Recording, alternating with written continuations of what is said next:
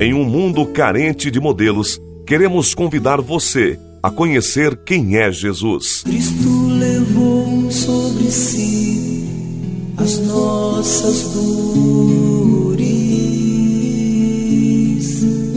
Nossa série terá 10 episódios sobre quem é Jesus para todas as áreas da vida humana. Venha conosco. Castigo que nos traz a paz estava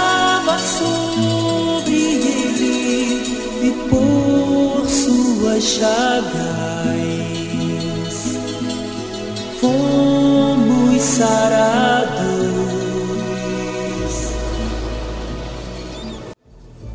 E hoje, o nosso segundo episódio: Jesus, a Verdade.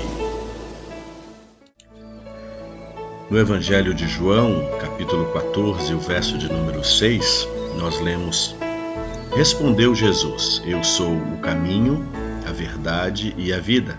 Somente por meio de mim é possível chegar ao Pai. O que é a verdade? Esta é uma questão que tem preocupado a humanidade há milhares de anos. Em toda a história humana, a verdade tem sido procurada insistentemente por todos os que amam o saber e que, com ansiedade, desejam melhor entender a vida. Que se tem dito sobre a verdade na história da humanidade? Para os gregos antigos, ninguém conhece as coisas como realmente são, mas de maneira deformada porque as vemos com preconceitos, de maneira equivocada ou conforme nossas conveniências. Vemos o que queremos ver e não a realidade em si.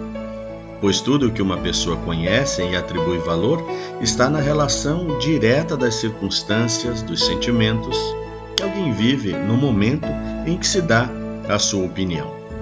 Tudo não passa de uma opinião sobre um objeto ou sobre uma pessoa e não na verdade em si.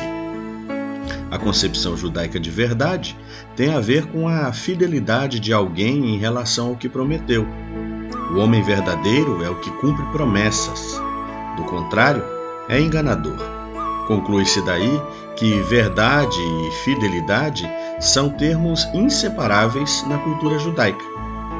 O que se pode dizer sobre a verdade em nossos dias? Reconhecemos que vivemos num mundo de verdades e mentiras. Reconheçamos que existem verdades e mentiras a respeito de nós mesmos, tanto do ponto de vista ético quanto psicológico. Uma pessoa com complexo de inferioridade, por exemplo, pode não ter a consciência da verdade sobre si mesma e por isso sofre por achar-se feia em relação aos demais, menos inteligente e coisas assim. A verdade sobre essa pessoa pode ser outra. No dia a dia, convivemos com meias verdades a respeito de nós mesmos ou a respeito dos outros. É comum, por exemplo, alguém dizer: Você é burro ou Eu sou inteligente. Você é bonito e eu sou feio. Eu sou santo e você é pecador. Tudo isso pode ser enganoso, pois a nossa maneira de ver coisas, pessoas e situações pode estar equivocada. Mesmo assim, não deixamos de fazer certos julgamentos e até sentenciamos sobre certas situações como se fossem verdadeiras, quando podemos estar enganados Ninguém tem a verdade absoluta sobre si ou sobre a realidade que o cerca. Na relação entre verdade e mentira, existem dois fatores que prevalecem sobre nós e agravam a nossa angústia na, na tentativa de descobrir onde realmente está a verdade da vida nesse mundo. Um desses é a presença da ideologia nas relações humanas.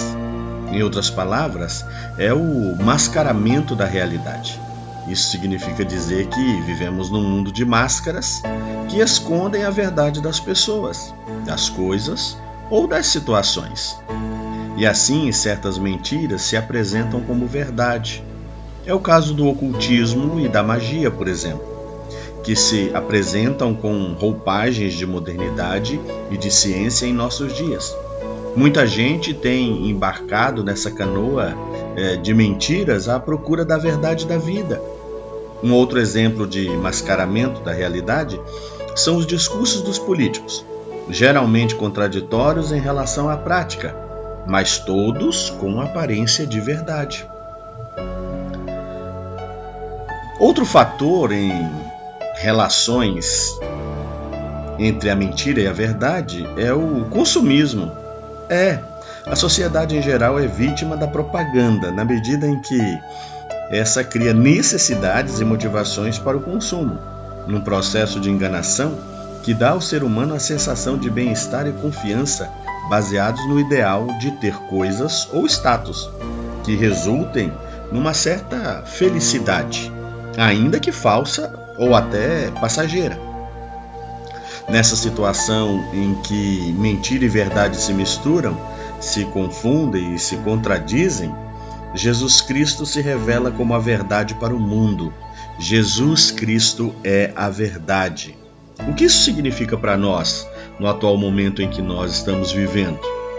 Se para os antigos gregos a verdade depende da relação entre sentimentos, circunstâncias e preconceitos, Jesus não dependeu disso para mostrar o verdadeiro caminho para a vida.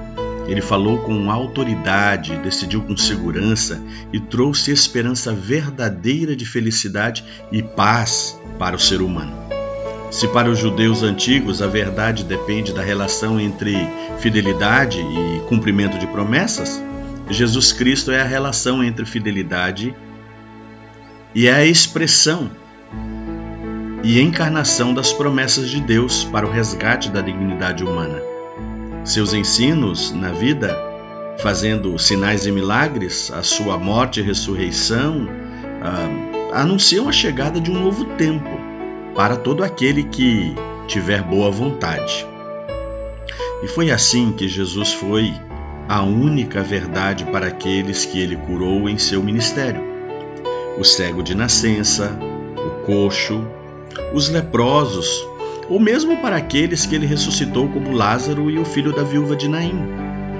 De igual modo, Jesus também pode ser a única verdade para a sua vida cheia de mentiras, de ilusões e fantasias. Jesus Cristo é o único Deus da verdade capaz de se opor aos ídolos da mentira de todos os tempos. Ele veio para denunciar os charlatães, os deuses da magia e da feitiçaria, os cartomantes, os curandeiros e libertar o ser humano da escravidão, da exploração, a escravidão da miséria, da hipocrisia, das ilusões e da morte. Jesus Cristo é a única verdade para salvar a sua vida.